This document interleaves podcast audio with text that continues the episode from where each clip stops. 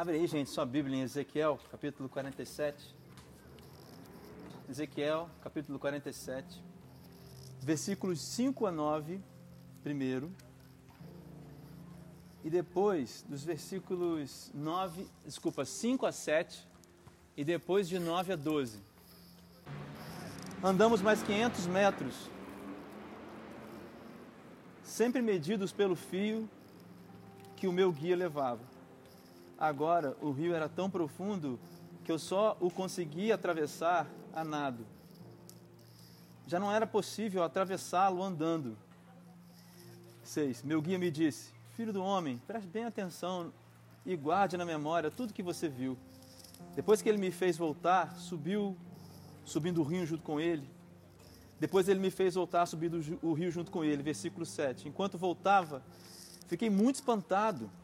As margens do rio havia muitas árvores. Versículo 9.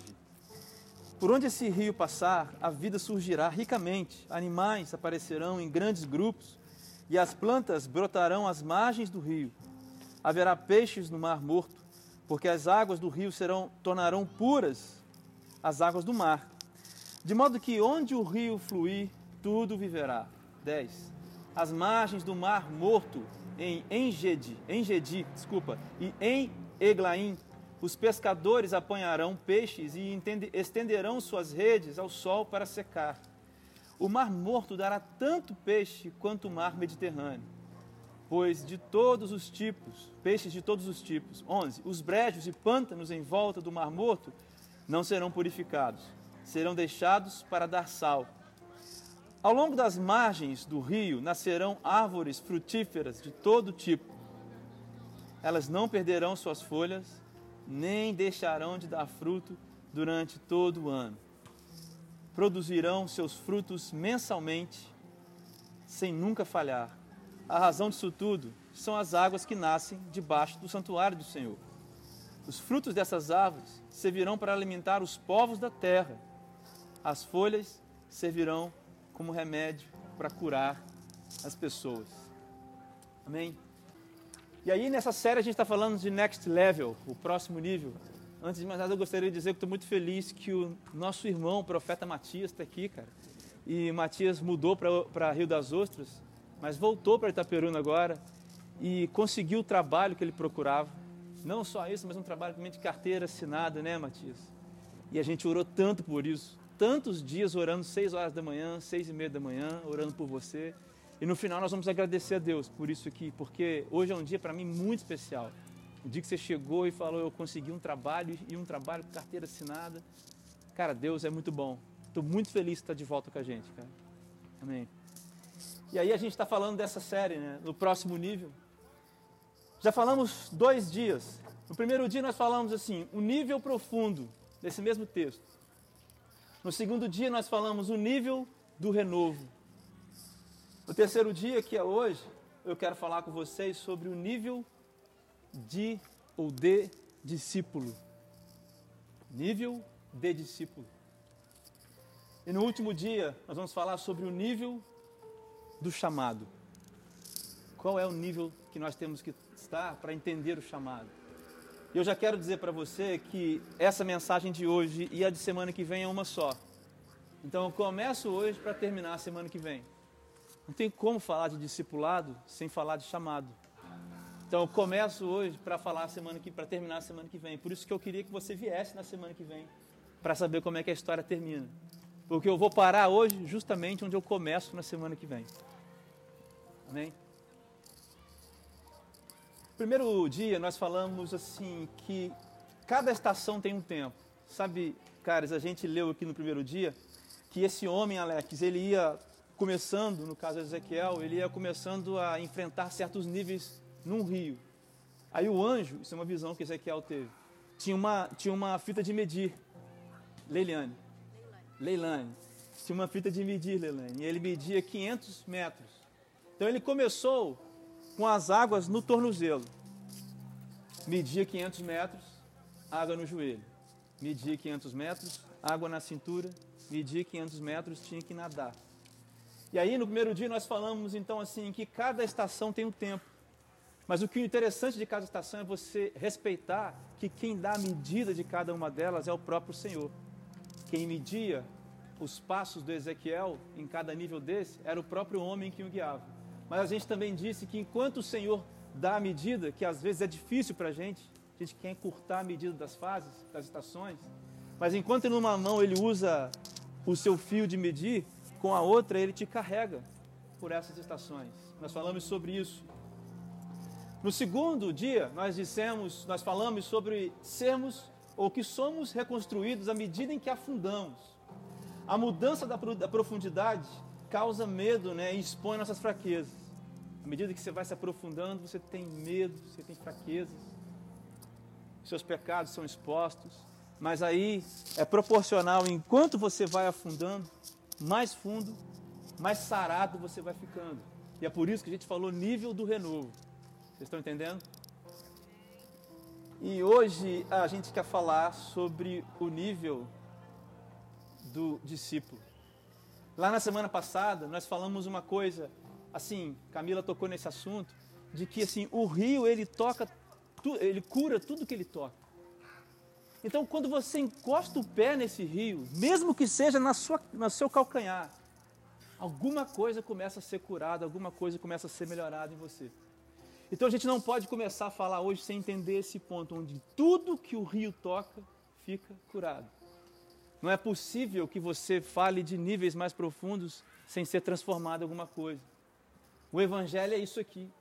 O Evangelho é esse negócio que te convida a ir mais fundo, porque você tem que ser transformado. Repara que não é o rio que fica mais santo. O rio é sempre o mesmo rio. A medida é sempre a mesma medida. O cara que mede é sempre o mesmo cara.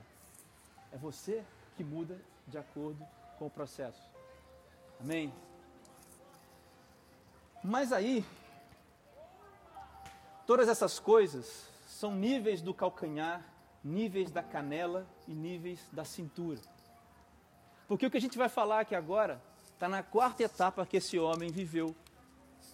Então hoje eu não posso falar, eu posso falar, mas eu quero atingir o coração daquelas pessoas que já passaram do nível do calcanhar.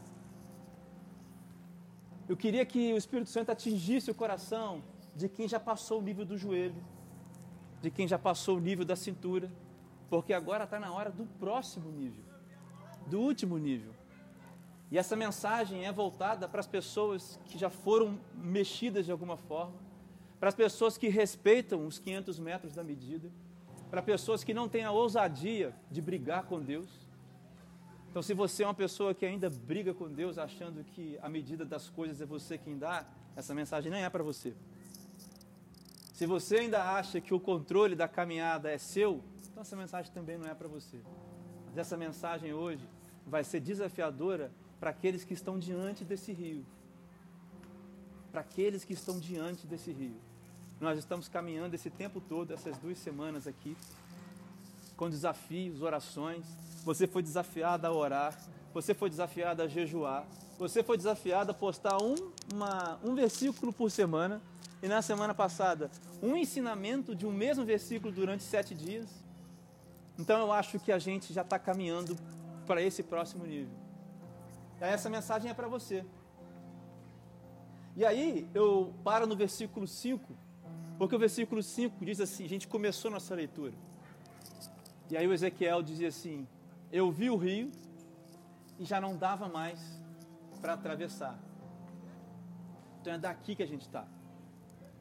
É nesse ponto que a gente vai começar a falar hoje. De um rio que já não se podia mais atravessar a pé. E aí eu entendo assim, só com essa expressão, a gente vai entrar agora no que a gente quer falar, mas é que depois da última medição, muda a maneira de caminhar. Enquanto o homem media, o Ezequiel tinha que ir com os pés. Mas depois que acabou a última medição, alguma coisa foi exigida do Ezequiel. Vocês estão entendendo? Não tem mais 500 metros para medir. Já andou as três fases, as três medições. E já deu a última medida E agora é no rio que não se podia mais atravessar. Vamos fazer uma oração? Feche os seus olhos. Senhor, aqui eu estou, Pai, nessa condição de falar alguma coisa para os meus irmãos, para aquelas pessoas também que estão ouvindo aqui. Eu nada sou, eu nada sei, nunca serei e nunca saberei, se não for, ó Deus, pela tua maravilhosa graça, favor e merecido. Eu queria pedir que agora, apesar de mim, apesar de nós, apesar dos nossos pecados, das nossas falhas, que o teu Espírito Santo falasse nos corações aqui hoje. Por favor, sopra, Senhor Deus, a verdade, fala aos ouvidos e mais uma vez convoca mais loucos aqui, pessoas que estão disponíveis, Pai, a viver uma nova realidade de vida, pessoas que não estão, ó Deus, mais conseguindo te entregar 90%, 80%, mas pessoas que necessitam te entregar 100% do que o Senhor fez elas para serem.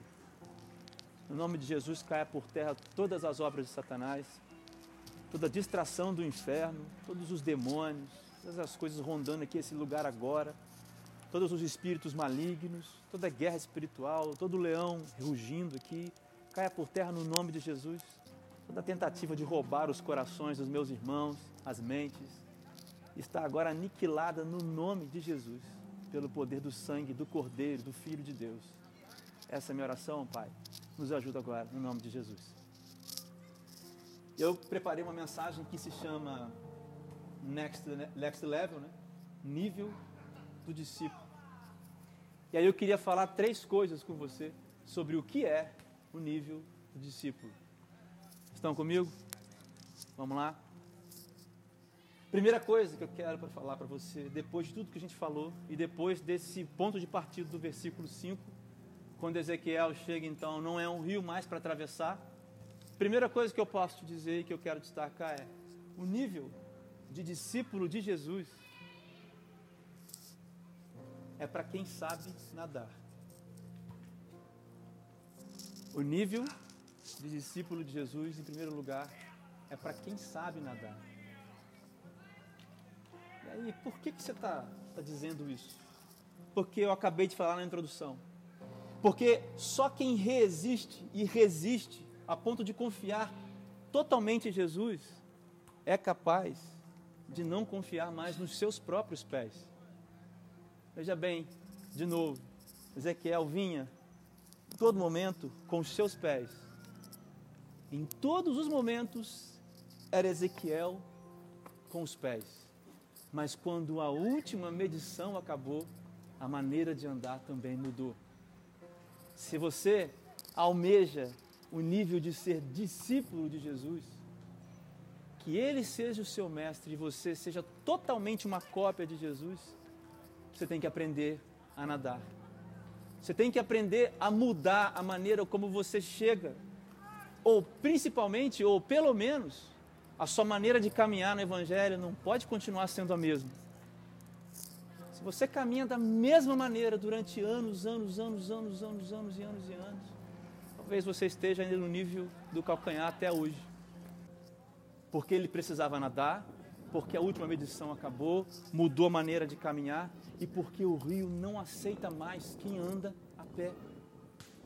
Porque esse rio só está preparado para quem sabe e para quem quer nadar.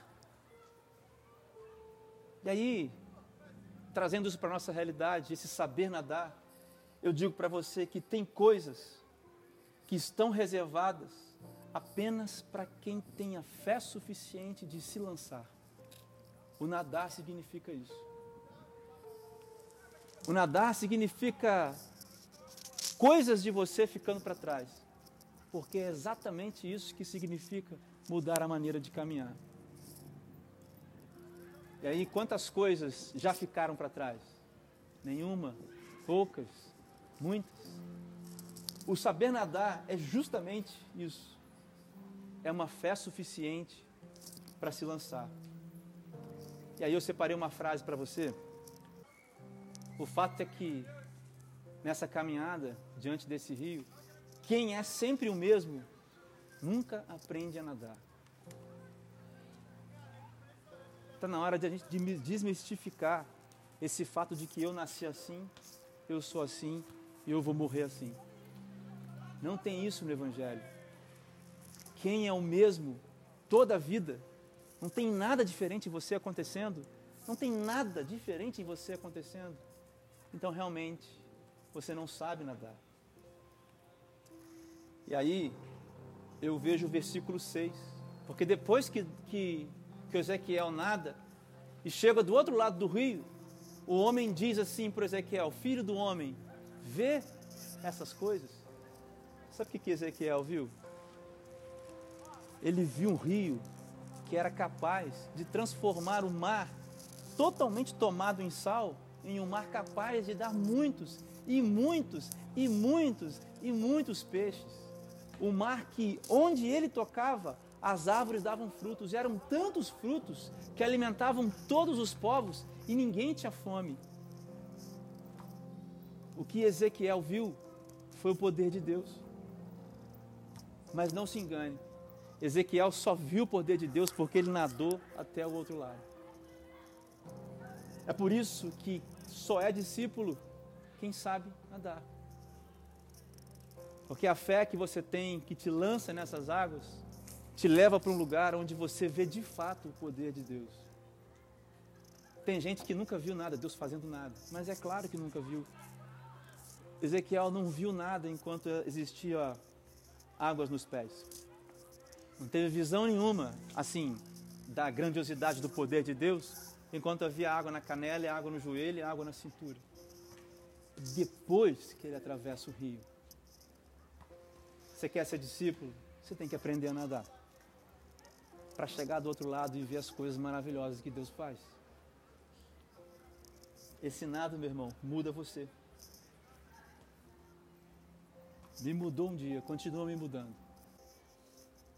Essa pergunta, que já é uma resposta, ela só vem para Ezequiel depois que ele passa. E você? O que, que você quer ver Deus transformar na sua vida? Essa é a minha pergunta. Mas às vezes, cara, está faltando você atravessar a nado um rio que não se pode andar a pé. Você está entendendo? Nesse ponto, não tem mais como ir a pé. Nesse ponto, é só a nado. E depois desse rio, existe um lugar onde você vê Deus, o que Deus realmente pode fazer. Qual que é a sua demanda para Deus hoje?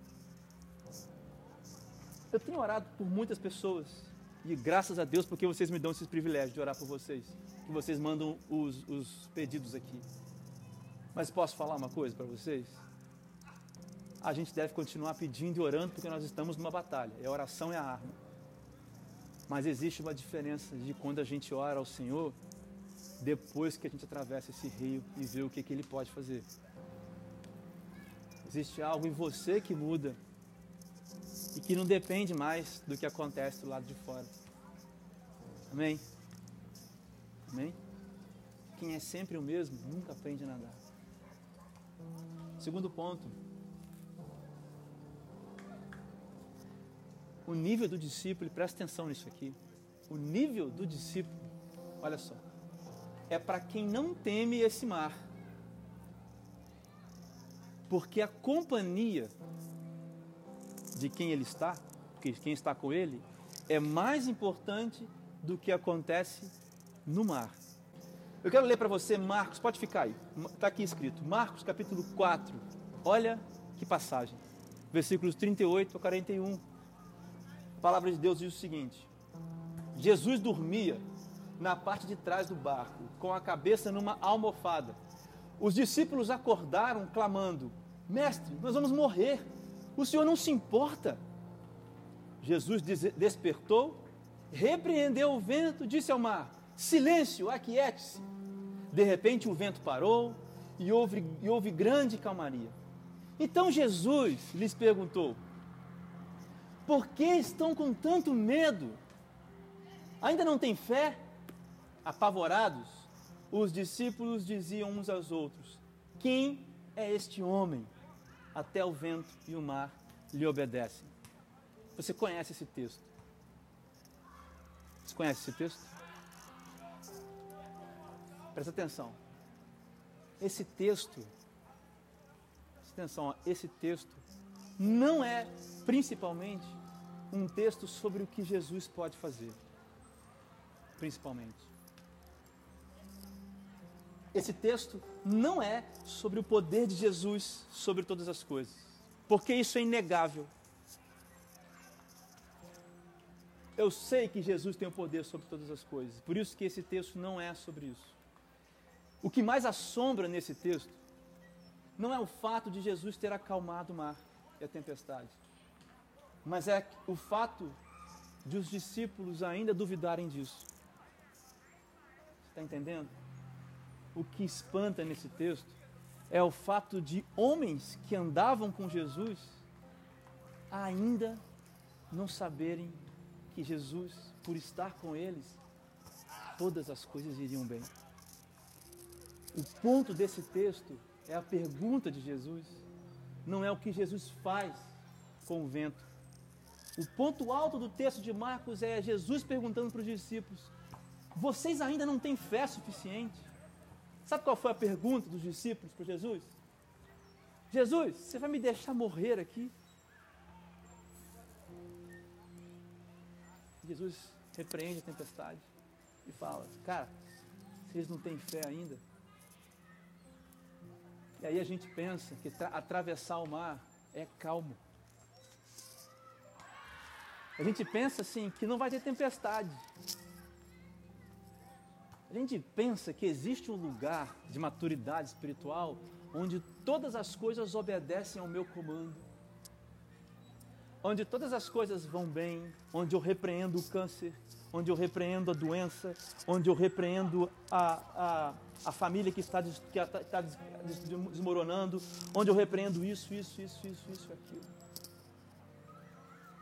Mas esse não é o mar.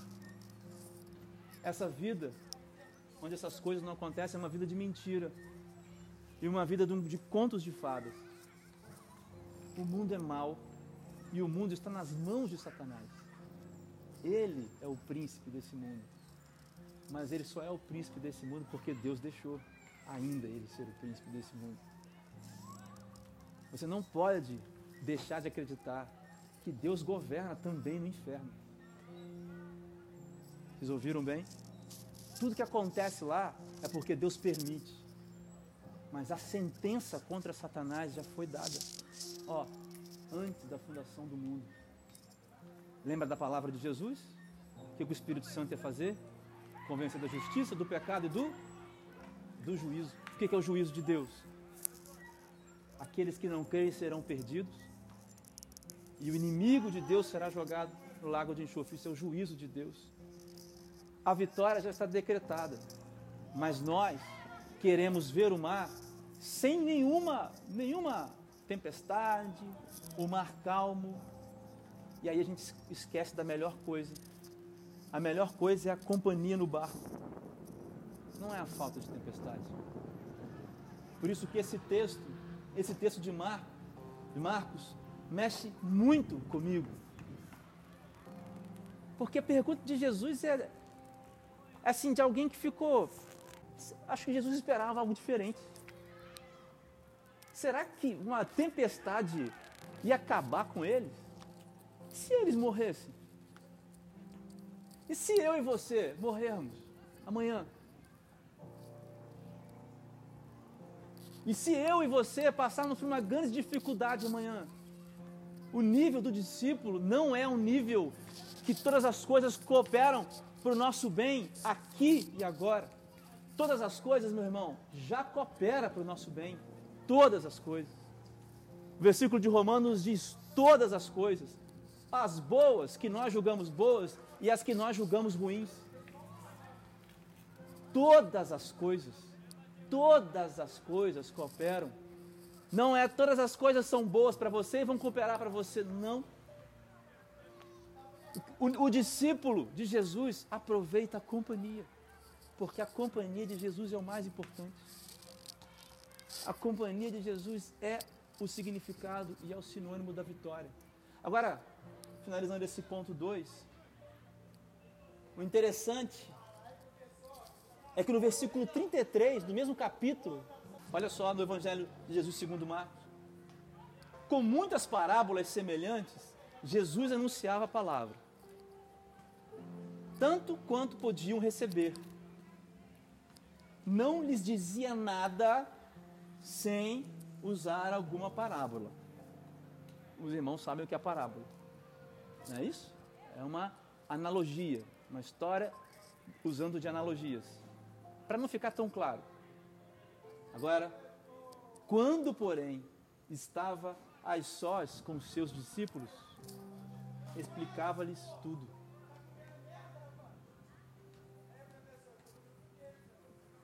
Talvez você esteja ouvindo coisas por parábolas. E aí, meu irmão, talvez você esteja mais preocupado com o mar do que a companhia que vai com você no mar.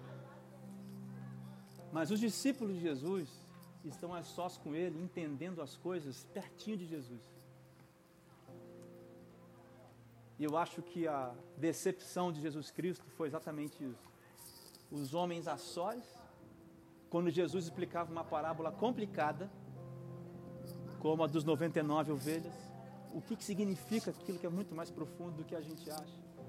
E aí eu penso, quando Jesus explicar essa parábola, olha, eu estou falando assim, mas ó, é isso, eu vim para, para os meus e eles me rejeitaram. Esses judeus aqui, eles são 99, eles me rejeitarão. Então eu vou atrás daquela uma que são gentios. Eu vou levantar pessoas que vão levar a palavra para todo mundo, você vai ver. Tem gente que vai ouvir que não é do povo para qual eu vim, porque eles me rejeitaram. Porque Isaías falou isso 720 anos antes de Jesus Cristo vir. E aí eu imagino Jesus explicando isso para os discípulos. E aí na tempestade, Jesus vai deixar a gente morrer? E aí eu faço uma aposta com você aqui agora. Você, essa semana, essa semana, alguma pergunta sua para Jesus não chegou perto disso não? Essa semana? Jesus, você vai me deixar morrer aqui? Estou sem esse negócio. Até agora. Porque por mais, tempest... mais difícil que seja a tempestade que nós vi... estejamos vivendo na nossa casa, eu ainda prefiro dizer que a companhia já é a minha vitória. Eu queria dizer o seguinte para você, não diminua, não coloca Jesus do tamanho de um cenário que você pensa que é perfeito para você. Jesus é o cenário perfeito. E aonde ele está, é o cenário perfeito. Esse é o coração do discípulo. O discípulo está nesse lugar. E por fim, estou finalizando. O discípulo, o nível do discípulo é para quem aceita o chamado. Presta atenção. O nível do discípulo é para quem aceita o chamado. Meu amigo, não tem discípulo sem chamado. Não tem próximo nível sem chamado. Não tem nadar na água sem chamado. O propósito do discipulado é levantar o seu chamado. Versículo 7, lá de Ezequiel, voltando para o texto de Ezequiel, diz assim: Olha, vi muitas árvores em cada lado do rio. Presta atenção. Eu vi muitas árvores, olha só, em cada lado do rio. E aí você sabe que o rio curava tudo que ele tocava. E aí, né, no versículo 12, Ezequiel fala que essas árvores davam muitos frutos. E eu, para que, que você acha que a gente se banha nesse rio? Se não é para levar o que esse rio pode fazer para aquelas pessoas que são árvores secas ainda. Mas deixa eu te explicar uma coisa aqui. Quem cura, quem cura é o rio. Só que Ezequiel fala isso antes de Jesus Cristo vir ao mundo. Ezequiel viu profeticamente Ezequiel viu profeticamente o que iria acontecer em Jesus. Mas hoje, eu e você nós somos os portadores dessa água. Você está entendendo o que eu estou falando? Hoje eu e você, essa água está em nós. Porque quando Jesus veio e morreu e ressuscitou, o Espírito Santo dele recaiu sobre nós. Então Jesus Cristo, Lourdes, está vivo em nós. Ele é a água. E para que que a água corria? E para que que Ezequiel viu árvores de todos os lados? E por que que Ezequiel viu peixes sendo é, é, é, muitos pescadores pegando peixes, árvores dando, dando frutos?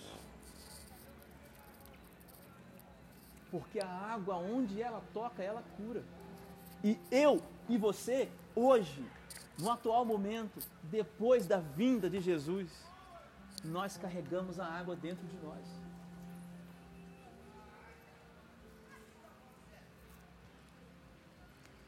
No versículo 9, estou finalizando, diz assim: Onde o rio fluir, tudo viverá. Onde o rio fluir, tudo viverá.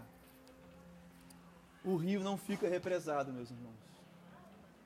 Algo que flui de mim e de você muda os outros. Quem é que você está mudando? O que é que muda quando você chega? O que é que muda? O rio, ele é represado em você? Porque você entende, o rio é Jesus, certo? Moisés, é, Ezequiel viu profeticamente. Aconteceu. Aquilo que, Moisés, que Ezequiel viu já aconteceu. E nós temos agora o rio dentro de nós. O que, que muda aonde você chega? Vou finalizar contando para vocês o que está escrito lá em João, capítulo 15, versículo 1 e 2, até o 5. E aí, Jesus diz assim: Olha, a árvore que está plantada e cresceu, não é um brotinho, não. Uma árvore que está plantada e que já cresceu, que não dá frutos, a gente corta e lança fora. A gente corta ela. Mas aquela que dá frutos, a gente poda para que dê mais frutos. É interessante aqui, no final dessa passagem de Ezequiel, ele fala de árvores também que foram banhadas pelo rio e dão muitos frutos, Pimpão. Aí eu fico pensando assim, cara, teve gente que encontrou Jesus, que até foi plantado ali. A, a raiz até pegou a água, mas não dá fruto nenhum mais. E aí não condiz com a visão que Ezequiel teve lá. Não são árvores que dão frutos para muitas pessoas. Não dá fruto nenhum. Aonde você chega muda alguma coisa? Não tem como falar de discípulo, de discipulado, sem falar de chamado. E aí na sua casa? Estou falando para você pegar as suas coisas e sair pelo mundo. Eu estou falando na sua casa. Sua mãe, seu pai, seus irmãos, seus marido, esposa, filhos, tio, avó, trabalho. E as pessoas que te fazem mal? As pessoas que pisam em você? E as pessoas que amaldiçoam você? E vou para um nível mais fácil. E as pessoas que você ama? O que, que você oferece desse rio para essas pessoas? Quando é, quando é que a gente vai acordar? Que a sua mãe, que o seu pai, que os seus irmãos, eles são o primeiro chamado da sua vida. Interessa, cara, se você é missionário, pastor, advogado, juiz, médico, cientista, astronauta, qualquer coisa. Carpinteiro, se você é jardineiro, se você é construtor. Todo mundo tem um chamado, todo mundo que é discípulo tem um chamado já liberado para transformar sua casa. O que, que muda quando você chega? Eu sempre falo isso aqui. Que eu fui o tipo de pessoa que não dava fruto. E olha, eu só não fui cortado porque Deus teve misericórdia. Me plantou de novo lá. Só não fui cortado porque Deus teve misericórdia. Mas hoje você está ouvindo a palavra de Deus. Por isso que eu comecei dizendo que a palavra de hoje era um desafio. Porque não é para quem tem o pé, no, a água no calcanhar. Isso aqui não é para quem está com água na canela, no joelho, água na cintura. Isso aqui é para quem quer ser discípulo. Para quem se importa mais com a companhia do que com as coisas que acontecem no mar. Eu tenho três perguntas para fazer para você. Três perguntas. Vou aplicar essa mensagem hoje com três perguntas. Você vai pensar enquanto eu falar essas perguntas. Na sua resposta, primeira, você ainda se considera discípulo de Jesus? Se durante toda a sua caminhada você nunca entrou no rio, se você só sabe se movimentar com o pé, você se considera discípulo de Jesus se você ainda não sabe nadar? Quem que você está seguindo na verdade? Você ainda se considera de verdade? Se você. Isso aí é cada um com, com Deus e com o Espírito Santo. Ninguém julga. É uma pergunta que eu te faço porque a palavra confronta. Se você está lá a vida inteira Será que você é discípulo de Jesus? Será que Pedro, Tiago, João. Será que esses homens não tiveram que largar uma rede para trás? Será que esses homens não tiveram que abandonar as suas vidas, os seus barcos, as suas coisas? Será que eles não tiveram que, depois que Jesus morreu e ressuscitou, será que eles não tiveram que pagar um preço Será que Paulo, em Atos, a promessa para Paulo, quando o Senhor fala com Ananias, não foi essa aqui não? Ó, atende ele quando ele ficar cego, porque ele vai sofrer pelo meu nome. E foi isso que Paulo fez, sofreu por causa de Jesus. Mas Paulo se tornou um discípulo, sem ter estado com o mestre, sem ter visto o mestre. O perseguidor se tornou o maior discípulo, desculpa, o maior pregador, o maior apóstolo, o apóstolo dos gentios.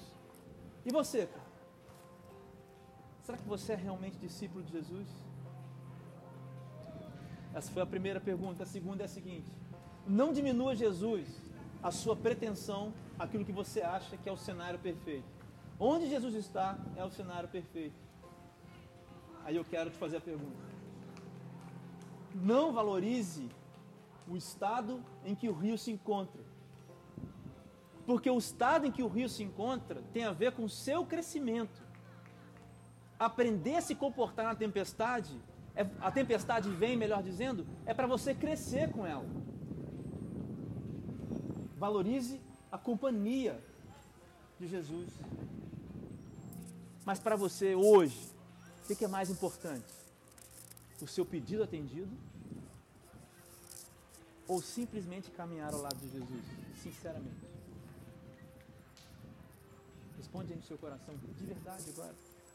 O que, é mais importante para você? Seu sonho aqui dessa terra realizado? Casa, família, trabalho, emprego, mulher, casamento, namorado, é, sei lá, cara, qualquer coisa. Cura, problemas, justiça. O que, que é mais importante para você? Ver o mar calmo ou a companhia de quem está dormindo lá no barco, cara, junto contigo? Terceira, terceira pergunta e final. Se você carrega em você as águas, então se você é um desses que carrega água dentro de você, ou se um dia você já carregou, o que, que muda à sua volta? Quantas pessoas você impacta por onde você passa? se nada muda de você ao seu redor, então o que, que é que está fluindo de você? Porque o rio flui.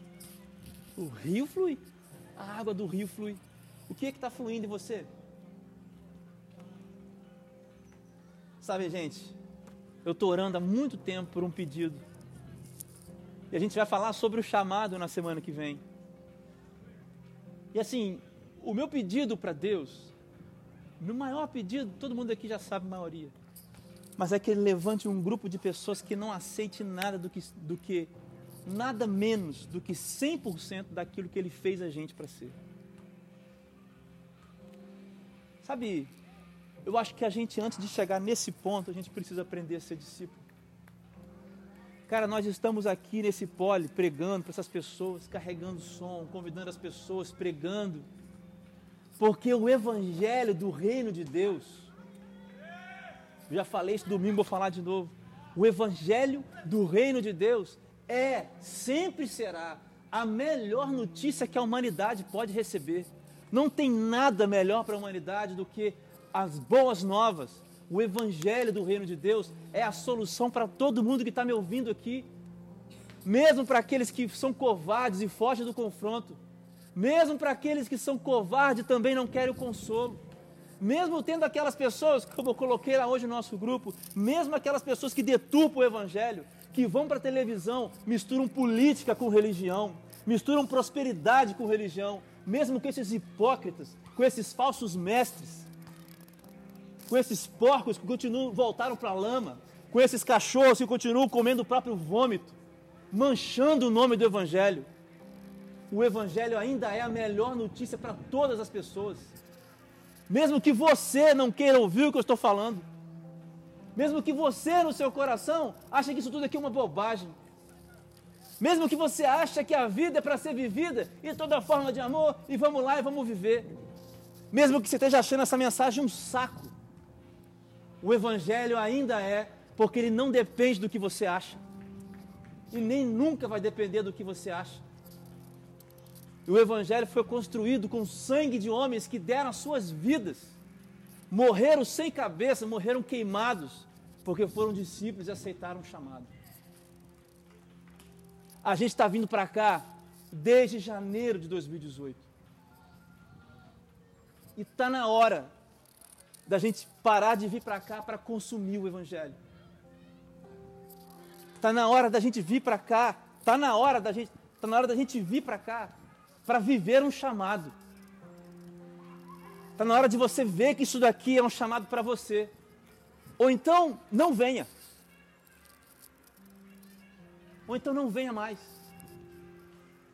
A palavra não é para quem está nos visitando hoje. Eliane não tem nada a ver com isso. Nem Alex. Estou falando para nós que somos do raiz aqui.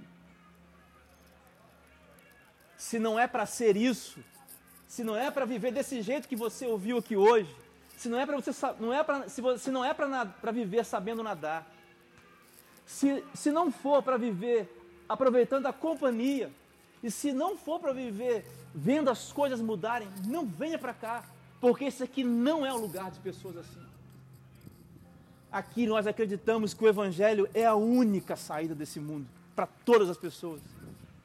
Elas queiram ou elas não queiram. Elas me acham chato ou não me acham chato. Porque só tem dois senhores nesse mundo. Efésios 2, Efésios capítulo 5, Romanos capítulo 8, versículo 15 e mais milhões de textos na Bíblia. Ou é o Senhor das trevas, ou é o Senhor da luz. E quem serve a Jesus Cristo, ao Rei dos Reis, a Deus, quem serve a Ele, não sai e não consegue sair desse encontro da mesma maneira.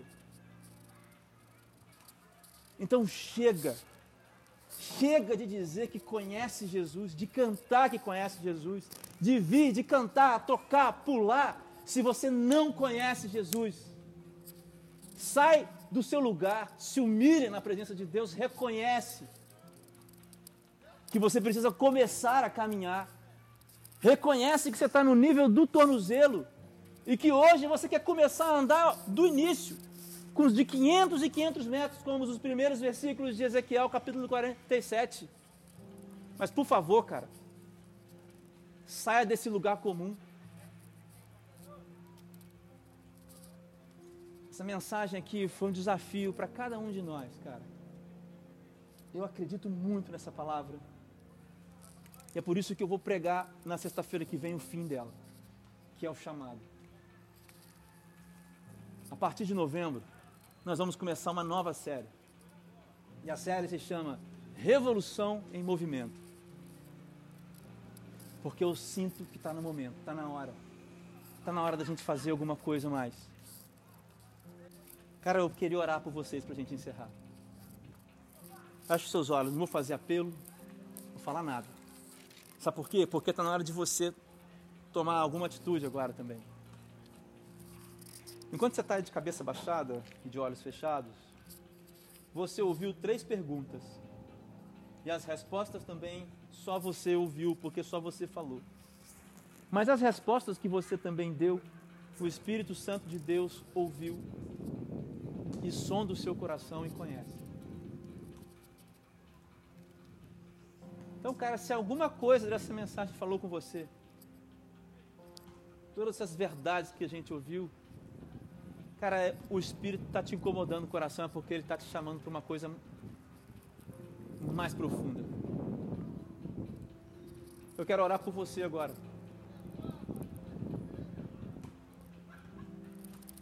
Senhor meu Deus, tem sido longos e longos meses. Esse grupo passou por separações, calúnias, difamações. Nós nos separamos, eu tive que morar em outro país. Mas aqui nós estamos reunidos, Deus. Senhor, eu vou direto, direto ao ponto. Pai, você, você um dia me mudou. Pai, eu não tenho para onde ir. E eu peço agora, Deus, que você olhe para cada um de nós aqui. Esses que ouviram a minha voz, que estão sentados, que estão em pé, que estão correndo, estão jogando bola, estão jogando vôlei. Não sei onde tem alguém ouvindo. Mas Deus, se tem um coração aqui disposto a ser o seu discípulo hoje, Pai, é hoje, é hoje, Deus. É hora de marcar, Deus essas pessoas, Pai. Pai, se tem algum coração aqui hoje, Deus, que está aflito, Deus, porque o mar está agitado. E nós estamos aflitos porque o mar está agitado. Pai, mas nós declaramos que a, sua, que a companhia de Jesus Cristo é o que mais importa. Então acalma o coração das pessoas hoje aqui. Revela a elas essa verdade, Deus, que a companhia de Jesus e Jesus está com elas, já está com elas, está com elas agora, nesse momento aqui. Aqui o Senhor não abandona. Os nossos olhos, ó Deus, não conseguem ver. Mas nós sabemos que o Senhor está conosco todos os dias.